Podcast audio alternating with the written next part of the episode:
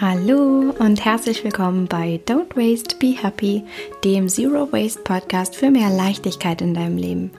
Ich bin Mariana Braune und es ist so schön, dass du gerade hier dabei bist, denn ich habe ein wunderbares Interview für dich und zwar habe ich das geführt mit Olga Witt und Olga Witt ist Unternehmerin, Autorin und Bloggerin und leistet wahnsinnige Pionierarbeit im ja, Zero Waste oder im Bereich Nachhaltigkeit. Und ich freue mich riesig, dass ich dieses Interview heute mit dir teilen kann. Und ich bin ehrlich gesagt noch echt auch ein bisschen aufgeregt, weil wir gerade eben hier noch zusammen in meinem Wohnzimmer saßen und wir haben uns über so viele schöne Sachen unterhalten und ich kann so viele tolle Sachen mit dir teilen. Dieses Interview ist wirklich voller wichtiger Infos. Und wir haben uns unter anderem darüber unterhalten, warum es Olga so wichtig ist, zu tun, was sie tut. Und sie transportiert auf ganz wunderbare Art und Weise, was mir auch so wichtig ist, nämlich zu zeigen,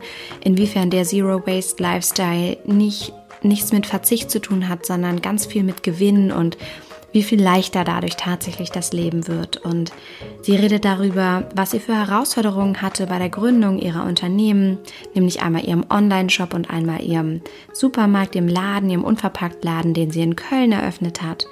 Und wir reden darüber, was sich ändert, wenn man dann ein Kind bekommt. Witzigerweise sind unsere beiden Kinder, ihr Sohn Levin und mein Minimädchen, sind nur um ein paar Tage versetzt quasi gleich alt. Und ja, sie war tatsächlich heute hier bei mir, ähm, während ihr Sohn Geburtstag hat. Und das äh, empfinde ich als eine wahnsinnige Ehre, dass sie sich diese Zeit genommen hat. Und wir reden darüber, wie sie auf ihre Intuition gehört hat, als sie ein Kind bekommen hat und sich gefragt hat, was sich jetzt dadurch alles in ihrem Leben ändern wird, auch in Bezug auf das Thema Nachhaltigkeit, auf in Bezug auf das Thema Konsum, was das Thema Geschenke betrifft oder auch Süßigkeiten mit ihrem kleinen Sohn und ja, wie sie das Thema Reisen löst für sich als Familie und aber auch, was sich in unserer Gesellschaft ändern muss. Und dieses Interview ist wirklich vollgepackt mit wahnsinnig spannenden Infos und ja, tollen auch Insider-Tipps und Erfahrungen, die Olga mitgemacht hat auf ihrem Weg ihrer ganz eigenen Zero Waste Lifestyle-Reise. Und ja, ich freue mich einfach, dieses Interview jetzt mit dir teilen zu können und wollte dir nur vorher noch mit auf den Weg geben, dass ich übrigens in dem E-Book zu den besten Plastikalternativen der sogenannten Zero Waste Swaps, was du dir ja kostenlos auf meinem Blog runterladen kannst, dass sich da am Ende dieses E-Books auch ein Link zu ihrem Online-Shop befindet und das heißt, du kannst direkt aus dem E-Book sozusagen zu allen Produkten auch in ihrem Online-Shop gelangen, falls du nicht zufällig in Köln leben solltest und sie direkt besuchen kannst in ihrem Laden. Genau, und jetzt wünsche ich dir erstmal wirklich ganz, ganz viel Spaß mit diesem Interview mit Olga Witt.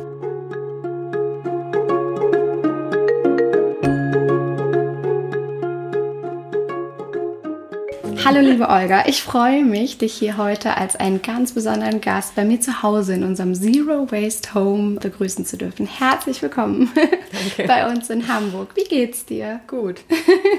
Wie gefällt dir Hamburg? Schön, also das Wasser und viel Grün habe ich gesehen auf dem Weg hierhin. Äh, das hat doch was Besonderes.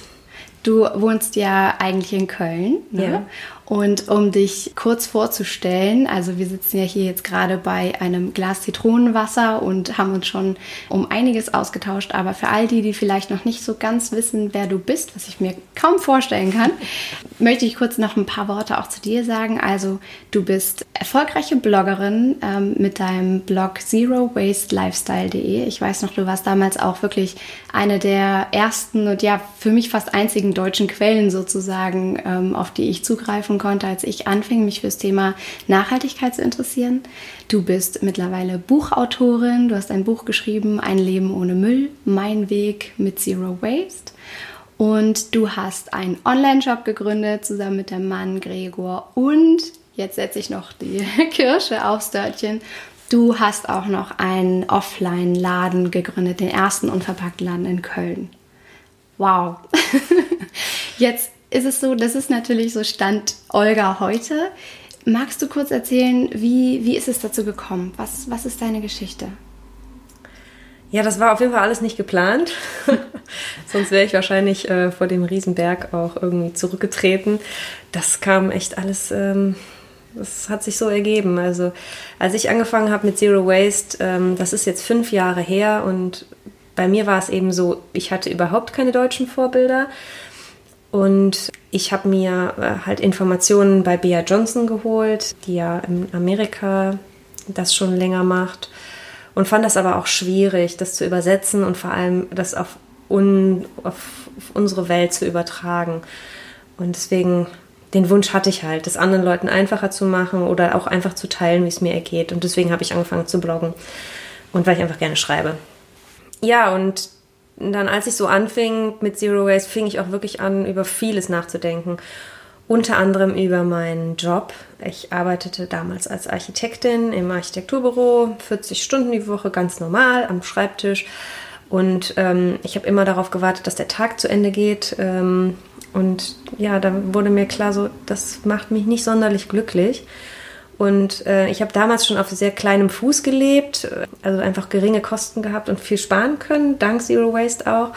Und habe dann von einem Tag auf den anderen gesagt, ich kündige und äh, hau ab. Dann habe ich ähm, ja, mir ein Flugticket gebucht und bin nach Südostasien geflogen und ähm, bin dann da ein halbes Jahr rumgereist und äh, auch mit dem Fahrrad gefahren von Thailand nach Vietnam und das war für mich so die absolute Selbstfindungsreise und dann. Damals warst du aber noch alleine, also du hast das alles alleine gemacht. Ich habe das alleine gemacht, genau. Und als ich zurückkam, da wusste ich überhaupt nicht, wohin mit mir. Also es war wirklich so, ich habe mich ein Stück weit alleine gefühlt in einer Welt voll Aliens, äh, denen irgendwie alles egal zu sein schien. Und dann kam ich zurück und zufällig traf ich den Gregor und Deinen Mann? Meinen jetzigen Mann, genau. Das dauerte dann ähm, keine, keine paar Wochen. Ähm, da waren wir verlobt und ein Jahr später haben wir geheiratet. Wow. Ähm, noch ein Jahr später haben wir dann eben ein Kind zusammenbekommen und ja, und dann irgendwann kam ich auch natürlich wieder an den Punkt, so, was mache ich denn jetzt, äh, wenn ich nicht mehr das machen will, was ich vorher gemacht habe? Und ich hatte immer den, den, den so Gedanken, dass die paar Produkte, die man braucht, um müllfrei zu leben, die irgendwie nicht nur aus einzelnen Online-Shops zusammenzusuchen, sondern irgendwo aus einer Hand zu bekommen. Und deswegen haben wir eigentlich diesen Zero Waste Laden, also den Online-Shop aufgemacht, äh, um genau das ähm, zu erfüllen. Nochmal einen Schritt zurück. Wie, wie, kam es überhaupt dazu, dass du auf dieses Thema Müllvermeidung aufmerksam geworden bist und dass du angefangen hast, so, man kann ja schon sagen, in unserer Gesellschaft extrem nachhaltig angefangen hast zu leben? Gab es einen Schlüsselmoment oder irgendetwas, was dich dazu bewogen hat? Also ich glaube, den Kern haben schon meine Eltern gesät. Also ähm, rückblickend erinnere ich mich daran, dass wir auch damals schon Stofftaschentücher hatten und dass ich als Kind schon gegen eine Müllverbrennungsanlage demonstriert habe. Ja, cool. Ja, ähm, aber das ist dann auch ähm, irgendwann eingeschlafen bei meinen Eltern und bei mir auch. Und erst als ich so meinen eigenen Haushalt hatte und langsam wieder angefangen habe, über mich und über mein Verhalten nachzudenken, ähm, habe ich mich angefangen, ökologischer zu verhalten, ähm, langsam Bioprodukte eingekauft und bin dann immer mehr auch an das Thema Verpackung und Müll gestoßen und wusste nicht so warum, aber es störte mich und es fühlte sich nicht gut an. Und dann bin ich durch Zufall an diesen Begriff Zero Waste gestoßen, habe ich irgendwo gelesen. Und dann habe ich recherchiert, was bedeutet das und war total angetan von der Vorstellung, ohne Müll zu leben oder der Erkenntnis, dass es möglich ist. Und dann war für mich eigentlich sofort klar, dass das ist das, was ich machen möchte. Das kenne ich auch sehr gut, ähm, wenn man dann auch einmal Blut geleckt hat, nicht mehr so richtig loslassen zu können. Und vor allem finde ich, dass sich auch ähm, so viele andere Bereiche noch auftun plötzlich, wo man was machen kann und Themen, mit denen man sich dann plötzlich beschäftigt, die auf den ersten Blick nicht unbedingt mit Müllvermeidung zu tun haben, aber da reden wir bestimmt später auch ja. noch drüber. genau. Als erstes würde mich jetzt noch interessieren, du hattest eben schon gesagt, du hast dann diesen Traum gehabt, diese Vision davon gehabt, dass jemand all die Produkte, die du in deinem Alltag schon benutzt hast, also so nachhaltige Alternativen, ähm, die du im Haushalt benutzt hast, dass man die zentral auf einer Online-Plattform bestellen kann. Und dann war diese Idee des Online-Shops geboren. Wie genau habt ihr das dann gemacht und was waren vielleicht auch Herausforderungen bei, bei der Gründung des Ganzen? Also Herausforderung war für uns, dass wir sowas noch nie gemacht haben und da auch nicht wirklich Ahnung von hatten. Und das ist bis heute so. Also wir bringen uns das alles irgendwie selber bei. man das weiß nicht, was man tut. manchmal nicht so richtig. Ja, das bringt man sich dann irgendwie bei. Und was ist ähm, auch mit dem, mit dem Laden? Du hast ja dann in Köln, wie gesagt, den ersten Unverpackt-Laden gegründet. Da warst du natürlich schon sehr viel mehr auch drin im Thema, aber wie genau seid ihr vorgegangen, wenn man so Vorreiter ist und es mittlerweile sprießen ja zum Glück überall unverpackt Läden in Deutschland aus dem Boden und das Thema bekommt immer mehr ähm, Plattform und es wird immer ja, mehr gesehen in der Gesellschaft, was mich persönlich total freut. Aber wie geht man vor, wenn man niemanden in der Gegend hat, der schon mal einen unverpackt Laden gegründet hat und wenn du wirklich so von Null auf startest? Also mittlerweile ist das ziemlich einfach, weil wir gerade einen Verband gegründet haben für Unverpacktläden. Das heißt, jeder kann uns auch kontaktieren, ähm, der einen Unverpacktladen aufmachen möchte und bekommt da, bekommt da Hilfe und eben auch die ganze Gemeinschaft und kann auch alles fragen und bekommt auch alle Infos. Und also mittlerweile ist es kein Problem mehr. Es gibt auch einzelne Unverpacktläden, die bieten so Kurse oder Pakete an, die man sich angucken kann. Also da bekommt man schon Hilfe. Und eigentlich sind auch alle so offen, wenn man anruft und fragt. Also es ist wie so eine Gemeinschaft. Ja. Das ist total schön. Also wir haben uns zum Beispiel mit Hannover total viel ähm, auseinandergesetzt. Äh, der ist ein bisschen älter als wir schon. Ähm, und das hat uns auch sehr geholfen. Aber ähm, damals war das schon echt Springen ins kalte Wasser und wir hatten nicht so wirklich Ahnung, was wir da taten. Ja, Einfach das, machen. Ja, das ist jetzt deutlich einfacher geworden. Ja. Oder wenn man auch wirklich dann rausgeht und sagt, hier, zeig mir mal, wie es geht. Oder ein Praktikum in so einem Unverpacktladen macht, das geht auch. Machen auch einige. Total cool. Und warum tust du, was du tust? Also es sind ja wirklich so viele wahnsinnige, wahnsinnig viele Dinge. Gibt es ein ja, so übergeordnetes Ziel oder gibt es so einen Hauptgrund, weshalb du das tust? Also ich frage, weil ich von vielen auch höre und das auch von mir selber am Anfang gekannt habe, dass man irgendetwas anfängt und dann aber sich vor Herausforderungen gestellt sieht und plötzlich eben man doch irgendwo mal Müll entstehen lässt, Verpackungen nicht vermeiden lässt, äh, Verpackungen nicht vermeiden kann oder so einen inneren Konflikt hat. Ich würde gerne die Welt sehen, aber ich weiß, ich muss dafür fliegen und ähm, erzeuge einen unglaublichen CO2-Ausstoß oder oder oder. Wie, wie schaffst du das so automatisiert mittlerweile zu leben und so, also warum tust du, was du tust? Also ich glaube, so mein Hauptziel ist die Weltrettung. Das sagen wir auch immer so ganz direkt. Das ist cool. Ich sage auch in, in meinem Newsletter ab und zu, komm, lass uns einfach kurz die Welt retten. Ja. Ja, es einfach mal so auf den Punkt bringen. Ne? Also das ist, glaube ich, unser aller Ziel. Und ich mache es auch, weil es mir Spaß macht. Also sonst würde ich nicht so viel Energie da reinstecken können. Weil ja. es echt ein Feld ist, was mir Freude macht. Also das ist einfach so Herzblut. Total schön.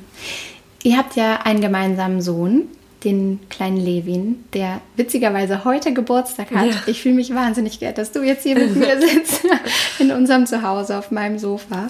Und ja, der ist äh, heute zwei geworden. Was hat die Geburt von deinem Sohn auch nochmal mit dir gemacht? Was hat sich dadurch auch verändert? Ja, ich glaube, das weiß jede Mutter, vielleicht auch jeder Vater. Also die Geburt eines Kindes verändert alles und macht einen einfach zu einem anderen Menschen. Und ja, fokussiert einen nochmal sehr deutlich auf die wesentlichen Punkte im Leben und wie man eigentlich wirklich auch seine Zeit verbringen will. Also ich kenne das natürlich von, von der Selbstständigkeit sehr, dass man sich gerne mal in der Arbeit verfranst und auch kein Ende findet. Und mein Sohn findet aber das Ende für mich. Ne? Der ist einfach da und sagt, so jetzt ist Schluss und jetzt bin ich dran. Absolut. Und dafür bin ich, manchmal nervt es mich natürlich, aber ich bin dafür auch dankbar, weil er mich einfach ins Leben holt. Ja. Und wie war das für euch, als ihr dann plötzlich dieses äh, kleine Bündel Wunder hattet und euch vor völlig neuen Herausforderungen ge ähm, gestellt gesehen habt, wie sagt man, völlig neue Herausforderungen hattet. Also so ein kleines Kind bringt ja normalerweise eine ganze Menge Müll mit sich. Ne? Die meisten denken dann sofort, also ich zum Beispiel, äh, bei mir war das so, ich, ich hatte eine Liste am Kühlschrank, die ich akribisch abgearbeitet habe von Dingen, von denen ich dachte, dass ich sie brauchen würde. Man braucht, wenn ein Kind geboren wird, einen Stapel von so und so viel Windeln, am besten schon auf Vorrat kaufen. Dann brauchst du zur Sicherheit, ja, nur zur Sicherheit schon mal so fünf Pakete Schnuller, dann acht Strampler, fünf Schlafanzüge, ein Kissen. Wenn du möchtest und viel Zeit hast und Lust, dann noch ein Mobile basteln. Also so diese Liste könnte ich weiterführen äh, bis ins Unendliche. Und im Nachhinein habe ich gemerkt, ich habe nichts davon gebraucht. Das Einzige, was mein Kind gebraucht hat, waren meine Brüste, ähm, meine Liebe und meine Zeit. Und vielleicht, ja, natürlich das eine oder andere Kleidungsstück, damit es nicht friert, aber bei weitem nicht das, was da so propagiert wurde, was ein Kind angeblich braucht. Und so in Anlehnung an, an das, so was, was waren so die Herausforderungen bei euch? Wie, wie seid ihr vorgegangen beim Thema Windeln, Kleidung und, und der Einrichtung in der neuen Situation? Also das Thema Zero Waste mit Kind war für mich deutlich einfacher als das Thema Zero Waste mit mir selber. Weil bei mir selber ist es so, dass ich viele Gewohnheiten hatte, die ich mir austreiben musste oder wollte und andere Gewohnheiten antrainiert habe. Und mit Kind, ich habe vorher noch kein Kind bekommen. Ich weiß nicht, wie es ist, mit Kind Müll zu produzieren. Ich wusste es nicht und ich wollte es auch nicht wissen. Ich habe mich auch nicht damit beschäftigt. Ich habe einfach so getan, als gäbe es diese Welt nicht und als äh, hätte ich aus mir heraus, habe ich geguckt, was braucht das Kind und was kann ich tun. Und da kam ich auf ganz selbstverständliche Sachen und mir kam natürlich zugute, dass ich überhaupt keine Zeit hatte, mich mit all den Dingen zu beschäftigen, was andere Eltern normalerweise tun. Und deswegen war mir das gar nicht so präsent. Mhm. Und deswegen habe ich einfach nur das gemacht, äh, was ich in dem Moment brauchte. Und das war, wie du sagst, unglaublich wenig.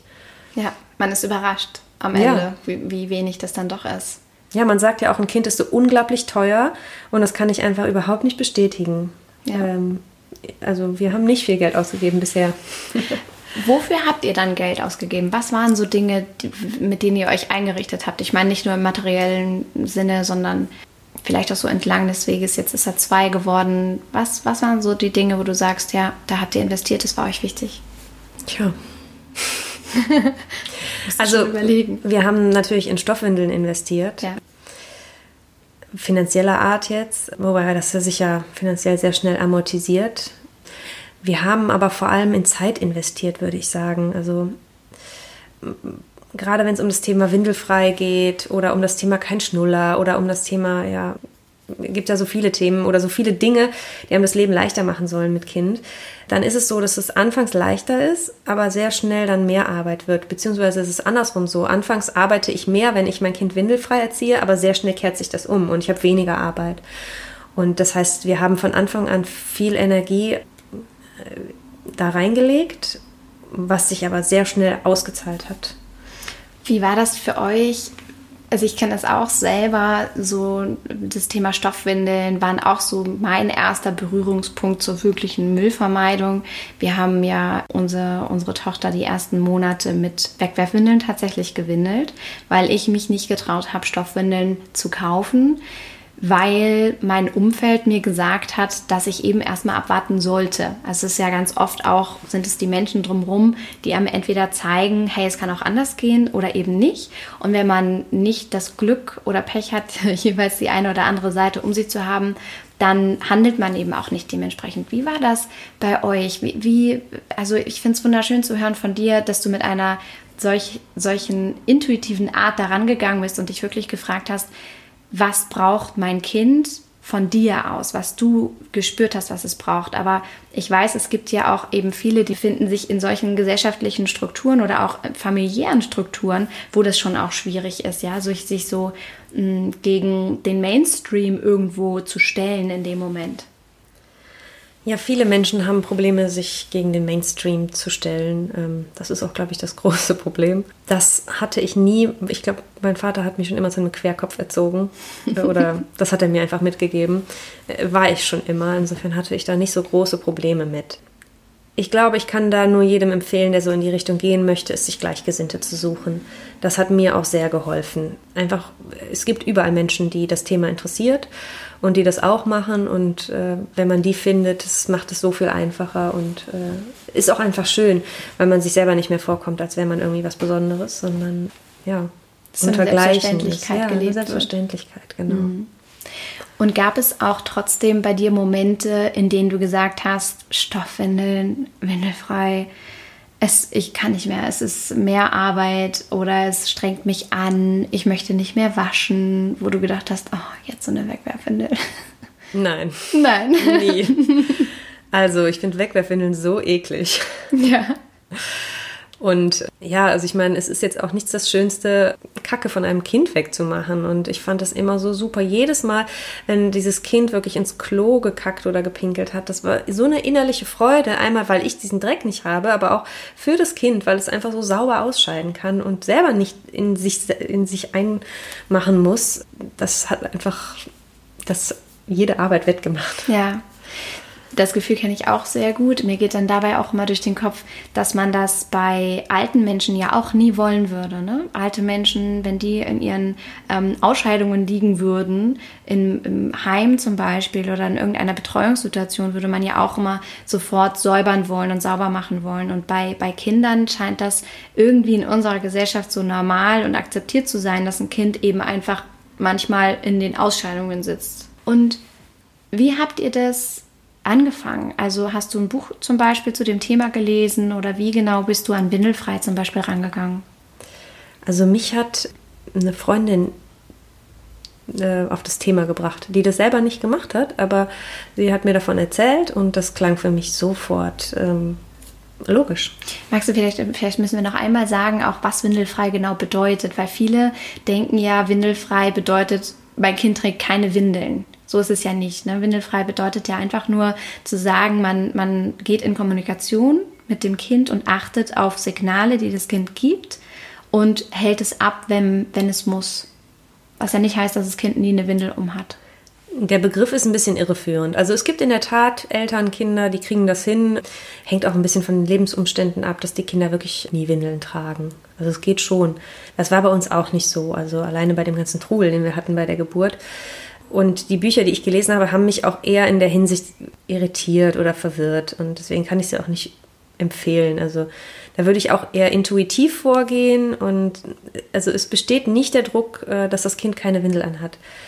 Es ist lediglich der Wunsch, wenn man merkt, dass es aufs Klo muss, ihm die Möglichkeit zu geben, ja. ähm, frei auszuscheiden.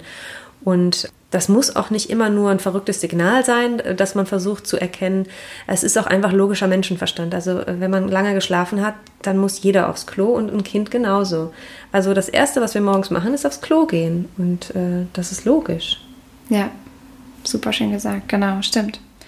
Und nochmal vielleicht zu dem, zu dem Thema Gesellschaft und ja, Familien, Freunde, Gefüge, in dem man sich bewegt weil Levin auch heute Geburtstag hat, wie geht ihr so mit Thema Geschenken und, und so materiellem um? Das habe ich auch ganz häufig gehört, man hatte ich auch tatsächlich sehr, sehr oft gefragt. Ja, wir wollen ja weniger, ne? wir wollen Zero Waste leben und nachhaltiger, wir wollen bewusster sein, wir möchten nicht mehr so viel schenken und schon gar nicht verpackt und so weiter. Aber dann kommen die Großeltern oder es kommen die Freunde, die zwar wissen, dass man bemüht ist, das zu machen, aber trotzdem irgendwie ja was schenken, was man nicht braucht. Wie geht ihr damit um? Also ich habe in der Tat ähm, ein, ein, großes Problem mit äh, Geschenken. Ähm, desto häufiger ich darüber rede, desto vielschichtiger erkenne ich auch dieses Thema Geschenken. Schenken. Also da steckt doch eine ganze Menge hinter, ähm, wie zum Beispiel, dass es gar nicht so sehr um denjenigen geht, der das Geschenk bekommt, sondern auch sehr stark um denjenigen, der das schenkt. Ja. Und also ich habe natürlich den Vorteil, dass ich das schon sehr lange mache und die Leute das wissen und auch mittlerweile mitbekommen haben, dass ich keine Geschenke haben möchte. Ich habe zum Beispiel auch vor der Geburt, habe ich dann eine Rundmail geschickt, äh, um das nochmal äh, zu sagen, ich möchte keine Geschenke. Und das hat tatsächlich auch wunderbar funktioniert. Ja. Das wurde echt sehr stark respektiert. Also es gibt natürlich immer Einzelne, die das nicht machen, aber ähm, das war schon echt ein guter Schnitt Das heißt, was würdest du jemandem empfehlen, der sich vor dieser Situation, der jetzt gerade vielleicht vor der Situation steht und ja, das gerne durchsetzen möchte in, in der Umgebung? Was, was glaubst du, ist so das Wichtigste, wenn man erreichen möchte, dass die Leute das mehr sehen oder darauf eingehen? Also es ist wichtig, dass man das erklärt, warum man das nicht möchte und aber auch irgendwie so eine Schonfrist gibt. Also meiner Großmutter habe ich dann drei Jahre gegeben, bis ich dann irgendwann gesagt habe, nee, jetzt nehme ich es nicht mehr, nehme ich nicht mehr an.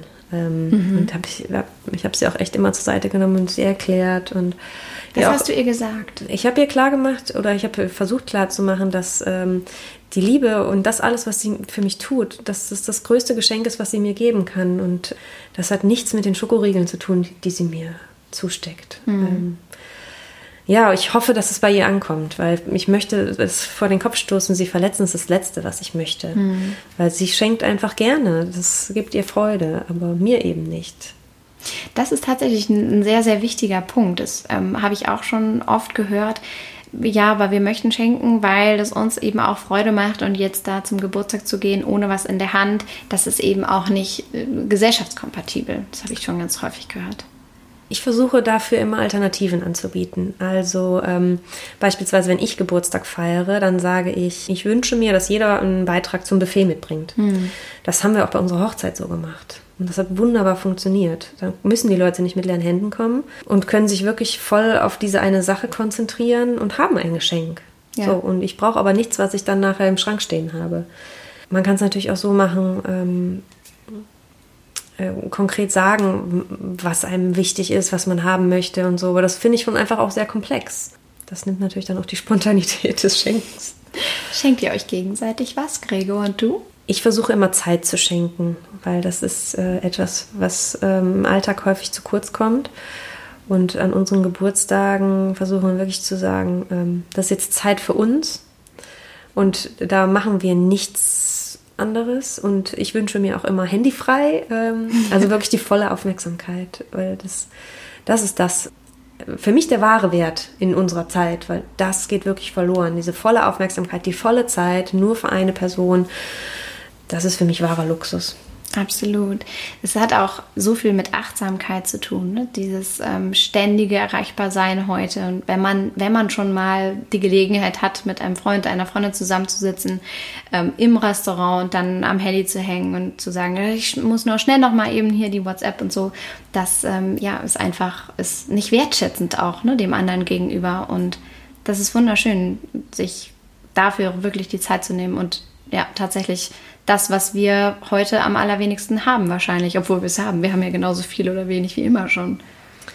Ich glaube schon, dass wir auch weniger Zeit haben. Also ich finde es auch manchmal paradox, dass wir äh, so viele technische Errungenschaften haben und trotzdem immer noch so viel arbeiten. Wo man doch denken, denken würde, ähm, dass uns das alles eigentlich die Arbeit so weit abnehmen würde, dass wir eigentlich die meiste Zeit äh, unser Leben genießen können. Mhm. Und trotzdem arbeiten wir alle so viel. Und fahren dann auch noch so viel hin und her zu unseren Arbeitsstellen. Also so ganz äh, sinnig ist das nicht. Wie ist das eigentlich bei euch? Hin und her fahren zu Arbeitsstellen. Wie, wie seid ihr mobil unterwegs? Also ich habe das Glück, dass äh, meine Arbeitsstelle, also unser Laden, äh, ist direkt gegenüber von unserer Wohnung. Das ist ja eine Frechheit. das heißt, ich falle wirklich aus der Haustüre. Ich habe aber auch schon vorher großen Wert darauf gelegt, dass meine Arbeitsstelle im, in einem Radius liegt, in dem ich sie mit dem Fahrrad erreichen kann. Weil das ist für mich der größte Luxus, morgens nicht in ein Auto zu steigen zu müssen, nicht im Stau zu stehen, und also auch die körperliche Betätigung zu haben, ist mir jetzt schon fast zu nah eigentlich, ähm, nochmal in Schwung zu kommen und das finde ich das Größte. Also was anderes käme für mich nicht in Frage. Mein Mann hat natürlich einen Beruf, da muss er ins Auto steigen und ab und an fahren, aber er genießt das auch immer weniger. Wie fahrt ihr in Urlaub? Wo fahrt ihr hin und, und wie fahrt ihr? Ich habe ähm, eingangs gesagt, dass ich erstmal ins Flugzeug gestiegen bin und äh, muss da heute sehr drüber schmunzeln, weil das, das einfach so gar nicht mehr dem entspricht, was ich heute machen würde. Also ich ähm, habe mich quasi dazu entschieden, nicht mehr zu fliegen, weil es für mich einfach nicht passt. Dann muss ich mich auch nicht über, das, über, über den Müll im Flugzeug beschweren. Wie Emily Penn. Kennst du Emily Penn? Die umsegelt die Welt und Dieses junge Mädchen? sich. Äh, genau die engagiert sich in ja, Projekten, die Plastik in den Weltmeeren untersuchen. Ja. Und die ähm, ja, hat einen ähnlichen Ansatz. Sie hat irgendwann festgestellt, wie toll das langsame Reisen auch ist und wie viel ihr das gibt. Und sie reist, egal wohin sie reist, mit Schiff, Pferd, Zug, aber nicht mehr mit dem Flugzeug. Hat genau die gleiche Entscheidung getroffen wie du. Ja, ich habe mich lange gefragt, ähm, was ist es, was ich suche, wenn ich reise? Und ich habe festgestellt, dass es nicht irgendwelche Sightseeing-Objekte sind, die ich fotografieren kann und dann wieder nach Hause fahre. Es ist was ganz anderes. Es ist also wirklich die Verbundenheit mit mir, mit der Natur, die Ruhe, die also dass das wirklich, das wirklich mich selbst in mich. Es ist immer auch eine Reise in mich selbst und dafür muss ich nirgendwo hinfliegen. Also da, also wird es wahrscheinlich reichen, wenn ich in die Eifel fahre, wenn ich es richtig angehe. Also wir fahren immer noch mit dem Auto meistens, wenn wir in den Urlaub fahren, ähm, aber ich glaube selbst das ist ein Prozess und das ist nicht festgeschrieben, dass das so bleibt. Und weil wir jetzt gerade darüber sprechen, wie, wie stehst du so zu diesem zu diesen inneren Konflikten, die man ja dann schon hat, wie ich finde. Mir geht es ganz häufig so, dass ich weiß, wie viel CO2-Ausstoß zum Beispiel durch ein Flugzeug entsteht und ich aber gleichzeitig die Welt weiter sehen möchte. Und ich weiß, wie schlimm es ist, wenn man Müll produziert. Ich aber teilweise Gelüste habe und denke, ich möchte jetzt aber dieses und jenes Schokoriegel.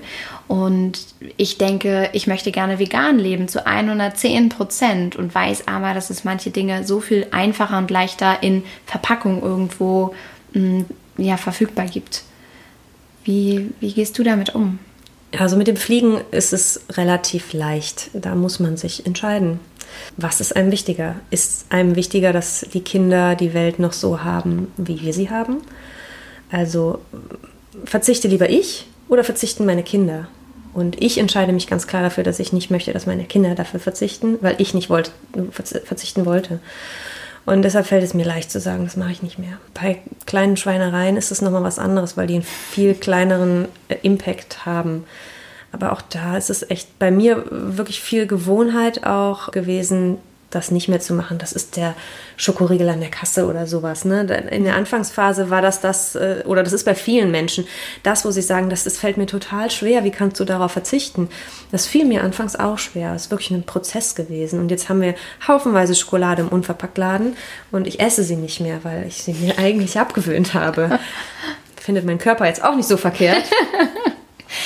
Das ist ähm, auch super interessant, was dieser Zero Waste Ansatz, so leben zu wollen, insgesamt mit einem macht. Also bei mir persönlich hat das eine Lawine losgestoßen von tausend Veränderungen. Und die Gesundheit spielt auch genau damit rein, weil man sich nämlich so ein bisschen um die Frage dreht, was will ich überhaupt für mich? Du hast auch so viel schon davon gesprochen. Man kommt irgendwie dazu, mehr Zeit zu haben. Man, man beschäftigt sich mit den Dingen, die für einen selber wirklich wichtig sind. Du fängst an, dir zuzuhören und nicht mehr der Gesellschaft. Also das Thema Stoffwindeln und Windelfrei zum Beispiel. Du hast, du hast in dich gehört und, und dir zugehört und dich gefragt, was braucht mein Kind überhaupt und nicht der materialistischen, konsumorientierten Gesellschaft vertraut. Und das finde ich auch so wunderschön, dass wenn man dieses Thema Nachhaltigkeit angeht und einmal anfängt, einen Faden aufzunehmen, dass man kaum umhin kommt, an allen anderen Stellschrauben irgendwie auch zu drehen. Also es macht so viel mit einem persönlich auch, ne? weil man sich so viel mit sich selber auseinandersetzt. Allein die Frage, die wir jetzt so beleuchtet haben mit dem Thema Reisen. Da steckt hinter, was, was möchte ich überhaupt und wer bin ich? Und wenn ja, wie viele? Ja, das äh, ist auch eine Erfahrung, die ich in den letzten fünf Jahren gemacht habe. Dass es so viel mehr ist, als einfach nur in den Mülleimer zu gucken. Ja, was habt ihr heute noch in eurem Mülleimer? Ähm, witzigerweise habe ich festgestellt, dass in unserem Restmülleimer hauptsächlich Hausstaub ist. Sehr gutes Zeichen. Ja. Alles gesund bei euch zu Hause. Ist wahrscheinlich Mikroplastik in dem Hausstaub. Nein. ja, also es ist tatsächlich hauptsächlich der Müll von den älteren Kindern, der noch anfällt. Und Papier, es fällt Papier an und äh, Glasmüll. Deutlich weniger als früher, aber das fällt noch an. Und natürlich, das muss man auch nicht verhehlen, das passt niemals in ein Einmachglas. Wenn mir was kaputt geht, wenn meine Klamotten kaputt gehen, dann kommt das auch irgendwann in den Mülleimer. Ja. Und das passiert. Ja. Stresst du dich damit oder bist du da mittlerweile sehr entspannt? Mittlerweile bin ich damit sehr entspannt und ich bin auch nicht mehr so militant wie früher, weil ich gemerkt habe, dass es keinen Sinn macht. Ähm, also ich spare so immens viel ein. Es macht keinen Sinn, wenn ich meine Energie auf den, auf den, den kleinsten Faden ähm, äh, verwende. Es gibt so viele andere Baustellen, die noch wichtig und interessant sind. Das ist das, was du sagtest. Man kommt an so vielen anderen Punkten vorbei. Bis ins Kleinste macht es für mich keinen Sinn mehr, weil ich die Zeit anders investieren kann, um Größeres zu erreichen. Und äh, darauf konzentriere ich mich dann. Ja. Und was sind so die nächsten größeren Dinge, die du gerne erreichen möchtest? Was beschäftigt dich auch im Moment besonders? Also im Moment beschäftigen mich sehr die Themen äh, Verkehr. Mhm. Also, ähm, wo auch wieder das Thema Reisen reinkommt. Warum müssen wir eigentlich so viel reisen? Weil unsere Umgebung so unglaublich grausam geworden ist, dass wir unbedingt Erholung brauchen. Ich stelle mir das vor, ich gehe aus der Haustüre raus und da ist es so schön, dass ich keinen Urlaub brauche. Da habe ich alles, da habe ich Ruhe, da habe ich Erholung, da habe ich Freunde, da habe ich saubere Luft. Und stattdessen setzen wir uns ins Flugzeug, um irgendwo hinzufliegen, wo wir die Welt noch nicht zerstört haben. Ähm, also damit beschäftige ich mich sehr viel. Auch wie kann man Städte äh, von Verkehr befreien? Ähm, das ist bei mir ein sehr starkes Thema, spätestens auch mit Kind. Ne? Mhm. Wir haben eine stark befahrene Straße vor der Tür. Man geht vor die Tür und man muss äh, höllisch aufpassen, dass das Kind nicht vors Auto läuft. Und da ist man immer direkt so angespannt. Ja. Ja, das kenne ich sehr gut. Ja. Das erste, was wir mit das erste, was wir gemacht haben, als äh, unsere Tochter mobil wurde, war hier einen Zaun aufzustellen. Klar, ja. Aber das ja, wird ja auch irgendwie immer schlimmer. Ne? Also früher hatte man vielleicht ein Auto, das hat man dann gefahren, bis es zerfiel. So war es zumindest bei meinen Eltern. So bin ich irgendwie aufgewachsen und heute kommen wir hier auch in der Straße mit den Parkplätzen nicht mehr hin und jede Familie, jedes Paar hat zwei Autos. Das ist ähm, ja auch irgendwie ja, fast Normalität geworden. Wie, wie gehst du so oder wie geht ihr auch mit damit um, was ja um euch herum passiert? Also hast du so das Gefühl, dass du allein auf weiter Flur gegen, gegen eine ganz schön große andere Front kämpfst oder hast du oder kannst du da mittlerweile loslassen? Wie, wie ist das für dich, wenn du siehst, was um dich herum passiert und du für dich selber aber so viel schon verändert hast? Also wie ich damit umgehe, ist immer sehr stark tagesformabhängig, wie ich mich auch gerade fühle. Was mir das Leben einfacher macht, ist, mich mit Menschen zu umgeben, die äh, meine Gesinnung teilen, äh, mich sehr gut in der Stadt zu vernetzen äh, mit den ganzen Initiativen, die es gibt. Also wirklich Positives auch immer um mich zu haben und zu sehen, was schon alles passiert. Unabhängig davon komme ich aber auch immer wieder an den Punkt, dass ich sehr frustriert bin und mich manchmal auch frage, was das alles soll. Ja. Aber eben andererseits finde ich auch, man sollte sich darauf konzentrieren, was im Moment passiert. Dieses Thema gewinnt an unglaublichem Fokus. Überall, hatte ich vorhin schon gesagt, entstehen Läden. Überall ist dieses Thema präsent. Also ich finde, es passiert im Moment unglaublich viel. Aber für mich, also mir geht im Moment auch so viel durch den Kopf, was nicht was bringt es, wenn ich hier auf Müll und Plastik verzichte und versuche nachhaltig zu leben und ja, das ja auch mit all dem, was ich so tue, hinaustrage, sondern vielmehr, was muss eigentlich von oben passieren, auch in gemeinschaftlicher Zusammenarbeit. Und ich meine mit oben halt auch die Politik, was muss von oben passieren, damit überhaupt Firmen und Unternehmen nicht mehr so horrend, immens, krank viel Plastik produzieren dürfen zum Beispiel. Und ich gehe noch ein Stück weiter. Was muss passieren, dass überhaupt nicht mehr so viel produziert wird? Ja. Also ähm, das Kernproblem ist meiner Meinung nach äh, nämlich nicht die Verpackung, sondern der Inhalt. Also ja. dass wir so unglaublich viel produzieren und das müssen wir, weil unser Wirtschaftssystem darauf beruht. Und das ist einfach ähm, eine Einbahnstraße und die müssen wir schnellstmöglich beenden und daraus einen Kreisverkehr machen. Ja, ja. Also ähm, ein Kreisverkehr mit einer Kreislaufwirtschaft. Genau. Also im, im, Moment machen wir es so: Wir ziehen an der einen Stelle Rohstoffe raus und verbrennen sie an der anderen Stelle. Dann sind sie weg und ähm, auf einem runden Planeten äh, geht das nicht dauerhaft. Also die Krisen nehmen stetig zu und es gibt jetzt schon Kriege und Konflikte um Rohstoffe und das wird nur mehr werden. Und das liegt eben daran, dass wir kontinuierlich mehr, also wir müssen ja konsumieren, weil unsere Wirtschaft darauf beruht. Und wir können das nur durchbrechen, indem wir ein anderes Wirtschaftssystem uns ausdenken. Und da gibt es ja wirklich schon gute Ansätze. Ja. Und das, was man, was man anstelle von Wegwerfprodukten nutzen kann, ist ja auch so einfach. ja, und das sind oder so natürliche Hausmittelchen, die man nutzen kann, die sind ja auch so einfach. Ich hatte zum Beispiel neulich, waren wir in Berlin und da leben wir dann immer, wenn wir da ein paar Tage sind, bei Arnes Großeltern und die haben eine Markise, die mit der Zeit jetzt schon total dreckig geworden ist und haben davon geredet, dass diese Markise jetzt abgenommen werden sollte, um sie neu zu machen. Und ich sagte, warum sollte die denn abgenommen werden? Da waren unten Fransen, das war ausge, ausgefranst. Ich sag, schneidet das einfach ab, dann habt ihr wieder eine gerade Kante. Und diese ganzen, ja, so, so ähm, grüne, nicht Schimmel, aber so grüne Ablagerungen, die sich mit der Zeit einfach ergeben, naja, probiert es doch einfach mal mit Soda. Und die Oma war total begeistert, weil so verborgenes Wissen, was sie ja hatte, sie ist jetzt Mitte, Ende 70, 80, bin mir gar nicht so sicher, ehrlich gesagt im Moment. Das war ja da. Sie ist ja damit groß geworden. Sie, sie kannte es ja eigentlich gar nicht anders. Und sie war aber ja mittlerweile in dieser Gesellschaft so neu angekommen, so neu programmiert, ja fast schon, ja. dass sie dieses Wissen gar nicht mehr parat hatte und war dann total begeistert. Stimmt, es gibt ja Soda, ich, damit werde ich es mal probieren. Und es hat tatsächlich natürlich total gut geholfen. Ja. Und ja, sie war total froh. Und das sehe ich eben auch, dass so viele eigentlich irgendwie so von Haus aus oder vielleicht von Großeltern oder so so diese Alternativen kennen, aber sie gar nicht mehr so vertreten werden. Und dann eben so gepaart mit der Digitalisierung, die uns so ein bisschen einlullt. So dieses vorm Handy sitzen und man kennt das, ich finde, jeder kennt es dann, wie, man, wie, wie müde man ist, weil man irgendwie die ganze Zeit am Handy was gemacht hat oder am Laptop, dass man gar nicht mehr dann arbeitet man so lange, dass man gar nicht mehr die Kraft hat, sich mit Themen irgendwie zu beschäftigen oder anders Dinge umzusetzen. Da kommt so viel zusammen. So einerseits ja. ne, dieses konsumorientierte, dann ja, dass man nicht mehr die Kraft hat, dass man viel arbeitet, dass es alle irgendwie so machen. Ja, und dann rennt man so tagtäglich in seinem Hamsterrad umher und äh, genau. äh, findet da nicht den Ausweg. Ja, absolut. Was mich noch interessieren würde, weil du eben auch so ganz viel von Süßem sprachst, das ist ja auch so ein großes Thema.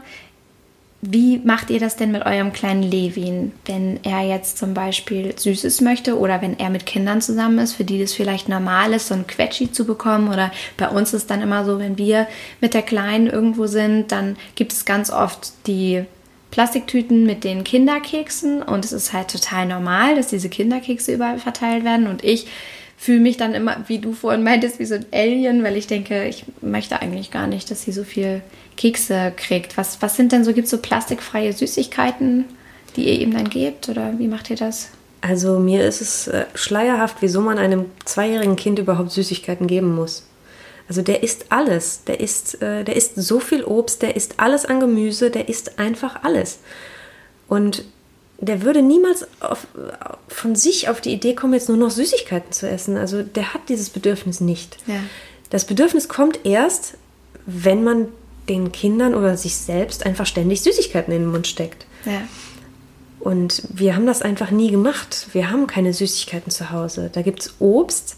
Ja, und ich persönlich, bei mir war es tatsächlich so, ich hatte immer ein komisches Gefühl, ihm irgendwie dann äh, süße Sachen zu geben oder Kuchen zu geben, wenn ich welchen gebacken hatte. Und dann dachte ich auch so, ja, wieso will ich denn jetzt Kuchen essen und er soll keinen bekommen? Und dann habe ich tatsächlich auch einfach weniger angefangen, selber solche Sachen zu essen, weil ich das dann auch irgendwie absurd finde. Aber ich denke mir, sein Geschmackssinn ist halt noch nicht so versaut. Wieso sollte ich damit anfangen, ihn zu versauen?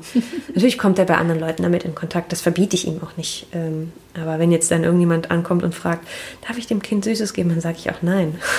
Ja? Ja. Da bist du ganz konsequent. Ja, also. Ja. Also nicht jetzt unter Freunden, wenn die da irgendwie, wenn der da was irgendwie, wenn da, da, da was in der Schüssel ist und er sieht das so, dann nimmt er das, das ist doch okay. Aber wenn jetzt irgendjemand äh, nach dem Zahnarzt oder so ankommen und sagt, darf er sich was aussuchen? Dann sage ich nein, warum? Ja. Ja. Noch geht das. Ich mal gucken, wie das weitergeht. Ja, ne? Da bin ich auch wirklich gespannt. Ja, ja, weil ich ähm, propagiere ja auch immer, äh, so, so, wie einfach das ist und ähm, dass wir uns im Moment auch noch total gut, ich sage jetzt in Anführungsstrichen, dagegen wehren können, was so von außen kommt oder eben Geschenke und so weiter. Aber bin auch total gespannt, wie das wird, wenn die Begehrlichkeiten von ihr aus größer werden, dadurch, dass sie mit anderen Kindern mehr in Kontakt kommt oder das bewusster wahrnimmt und eben im Moment geht sie in keine Kita, aber wer weiß, vielleicht, hm, keine Ahnung, in welche Institution, Institution, schweres Wort sie kommt, Mm, und ja, ne, wenn du dann, wenn so die Peer Group. ja, das Thema, das Thema wird jetzt erst richtig spannend. Also vielleicht unterhalten wir uns in zwei Jahren nochmal und Sehr gucken gerne. mal, wie das, äh, wie das weitergegangen ist. Ja, absolut. Und ja, was man dann auch vielleicht für einen Mittelweg findet, Ja. Kompromisse zu schließen.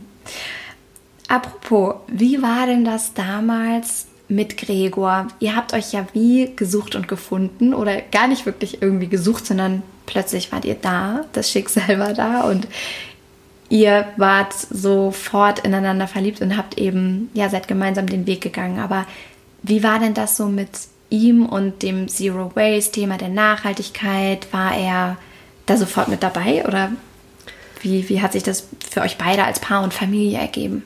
Also wenn das nichts für ihn gewesen wäre, dann wären wir auch nicht füreinander gewesen. Bei ihm war es eigentlich so ähnlich, wie es bei vielen ist, die irgendwie äh, ein nachhaltiges Empfinden haben wollen, aber nicht wissen wie. Und dann kam ich und habe gesagt, so und so geht das. Und er hat gesagt, ja, macht Sinn, klar, lass uns das machen. ähm, und da war er auch so Feuer und Flamme. Ähm, das hat uns im Endeffekt so jetzt ein bisschen auch, ähm, ist das zum Nachteil, weil er auch seinen Kindern sofort gesagt hat, nee, das ist jetzt alles so und ähm, hat das einfach so ähm, als Gesetz äh, hingestellt. Und da haben die natürlich nicht mitgemacht. Er hatte von seiner vorherigen Beziehung schon zwei Kinder. Drei. Drei. Wow. Ja. genau, ich hatte plötzlich drei Kinder. Wow. ja, und ähm, also ich hatte keine Ahnung von Kindern. Insofern, ähm, mir war nicht klar, dass man sowas mit Kindern nicht machen kann. Ihm hätte es eigentlich klar sein können. Ähm, Ja. ja, Wie seid ihr dann damit umgegangen? Also ich könnte mir auch vorstellen, dass das vielleicht jetzt jemand hört, der sagt, ja klar, es ist natürlich viel einfacher, wenn ein Kind so aufwächst, aber was mache ich denn, wenn jetzt meine Kinder wirklich schon größer sind und ich will nicht mit der Keule kommen und sagen, so, dein Lieblingsjoghurt gibt es jetzt nicht mehr, weil das ist in Plastik verpackt. Oder die Chips, die du isst, wenn du Fernsehen guckst, gibt es nicht mehr. Oder, oder. Also auf jeden Fall nicht mit der Keule kommen, weil das geht nach hinten los. Ja. Da tut man sich keinen Gefallen mit. Also ich schätze mal, am einfachsten oder am besten ist es, wenn man die Kinder wirklich integriert, also ähm, den Prozess mitgehen lässt. Integriert in die Erkenntnisse, die man gewinnt, vielleicht zusammen, guck mal, ich habe hier diesen Film gesehen äh, oder ähm, das und das fällt mir auf und also wirklich mit einbeziehen und auch mit Lösungen finden lassen. Ja. Und dann aber auch wirklich akzeptieren, wenn, wenn einer noch nicht bereit ist, irgendwas Bestimmtes darauf zu verzichten. Hast du da ein Beispiel? Gibt es so eine Situation, an die ihr euch erinnert, wo es vielleicht mit, mit Gregor und den Kindern so bezeichnend war, dass ihr zum Beispiel, ja, erzähl, einen Film geguckt habt oder irgendwo und danach ist was passiert, dass du richtig gemerkt hast, ah, okay, da hat sich jetzt was bewegt? Nee, wir haben die Kinder ja wirklich komplett vor den Kopf gestoßen. Also wir haben eigentlich alles falsch gemacht, was man hätte falsch machen können. ähm, deswegen kann ich auch genau sagen, wie man es nicht macht. Sehr gut. Aber wir äh, haben auch immer wieder ähm, Leute im Laden, ähm, die kommen dann mit ihren Kindern und die Kinder sind so ganz anders und sind so total offen dafür und erklären mir dann, wie schlecht Plastik ist und so. Und ähm, das äh, bewundere ich dann immer so. Und von denen lasse ich mir dann natürlich auch äh, Tipps geben. Und äh, ja, die machen das eben ein Stück weit auch so, dass die die Kinder wirklich mit einbeziehen und die Kinder auch entscheiden lassen, wann die bereit sind für was. Und äh, das ist, glaube ich, total wichtig. Das ist nicht nur für Kinder wichtig, das ist auch für Erwachsene wichtig. Also denen den Raum zu geben, sich selber, selber die Schritte zu gehen und Ja. sich selber entscheiden zu können. Das stimmt. Das habe ich auch gemerkt, dass es am, am meisten bringt, wenn man wirklich nur tut, was man tut und nicht mit dem dogmatischen Zeigefinger kommt. Ich bin immer wieder überrascht, auch mit meinen Arbeitskollegen zum Beispiel. Das ist zuckersüß zu sehen, wie man selber einfach Dinge vorlebt und plötzlich eine Arbeitskollegin mit ihren Nüssen im Glas kommt und äh, ich dann sage, wie cool, hast du die jetzt auch unverpackt gekauft? Nee, ich bin ja ehrlich, ich habe sie umgefüllt, aber ich habe sie dafür gefeiert, weil das ist so der erste Schritt in diese Richtung, Ja. ne? dass man einfach, ja, so in dem, was man tut, zeigt, hey, das, ich lebe auch und mega gut und äh, ne, das geht auch anders. Ja, und das am meisten bewegt. Ja. Voll schön. Ich möchte zum Abschluss jetzt noch zwei Fragen stellen. Das erste ist, wenn du dir jetzt vorstellst, du ja, wärst tatsächlich Superman, Batman, was auch immer in einem und du könntest die Welt retten. Was wäre so die eine Sache, die du jetzt als allererstes angehen würdest? Was würdest du tun? Ähm, ich würde, glaube ich, ähm, die konventionelle Landwirtschaft abschaffen. Ja. Dann würde ich den Individual-Autoverkehr äh, abschaffen. Die eine Sache. Die eine Sache. Nein, mach, mach, weiter, mach weiter, das ist gut. Und ähm, ich würde Fliegen so exorbitant teuer machen, dass man es sich wirklich nur im größten Ausnahmefall leisten kann. Ja, voll schön. Und der Rest kommt von ganz alleine. Ja, wahrscheinlich, genau. Und gibt es im Moment Bücher, die du liest? Es gibt ein Buch, was ich endlich geschafft habe zu vollenden. Das habe ich anderthalb Jahre dran gelesen. Das heißt, das heißt Adieu Wachstum. Das verkaufen wir auch im Laden und das gibt einfach so ein unglaublich, unglaublich viel Wissen um wirklich die Welt, äh, um die ganzen, um die Zusammenhänge in der Welt. Mhm. Ähm, wovon man keine Ahnung hat. Und da geht es wirklich um Ressourcen und um Rohstoffe und das ist, äh, das ist echt so spannend. Also es ist wirklich ein Schinken. Ja. Also wirklich anstrengend zu lesen. Deswegen auch die anderthalb Jahre. Genau. Also ich bin kein schneller Leser, aber das hat mir schon auch viel abverlangt. Aber da, alles, was da drin stand, war einfach so unglaublich interessant. Und gerade so das letzte Kapitel, das gab dann nochmal so einen Aha-Moment so und auch eine Richtung, was kann man denn tun und äh, in welche Richtung geht es denn weiter. Das hat mich einmal bestärkt in dem, was ich schon mache und aber auch noch ein Stück weiter mit an die Hand genommen. Und das äh, ist anstrengend zu lesen, aber es ist sehr empfehlenswert. Am Ende die Zeit wert. Ja. Schön. Und gibt es jetzt noch etwas, was du noch sagen möchtest oder irgendetwas, was du, was dir noch auf dem Herzen liegt? Ich glaube, was man bei dem Thema Zero Waste nicht oft genug sagen kann, ist, ähm, dass Zero Waste das Leben nicht komplizierter macht, nicht anstrengender macht, nicht länger dauert, sondern ganz im Gegenteil, ähm, dass man mehr Zeit hat, mehr Raum, ähm, sich auf die Dinge zu konzentrieren, die einem wirklich wichtig sind und die einem wirklich Freude machen. Und das ist, glaube ich, das kann man nicht oft genug sagen. Ja, das stimmt. Ja, absolut das zum Thema, was, was macht es mit einem selber, wenn man einmal anfängt, sich mit dem Thema zu beschäftigen. Ja. ja, total schön. Liebe Olga, ich danke dir ganz, ganz herzlich. Wo findet man dich in Köln? Ähm, unser Laden ähm, ist auf der Bärenrather Straße in Köln-Sülz. Bärenrather Straße 406. Tante Olga heißt der. Sehr cool. Und online unter zerowaste.lifestyle.de. Genau. Sehr cool. Vielen Dank für das tolle Interview und Gerne. deine Zeit.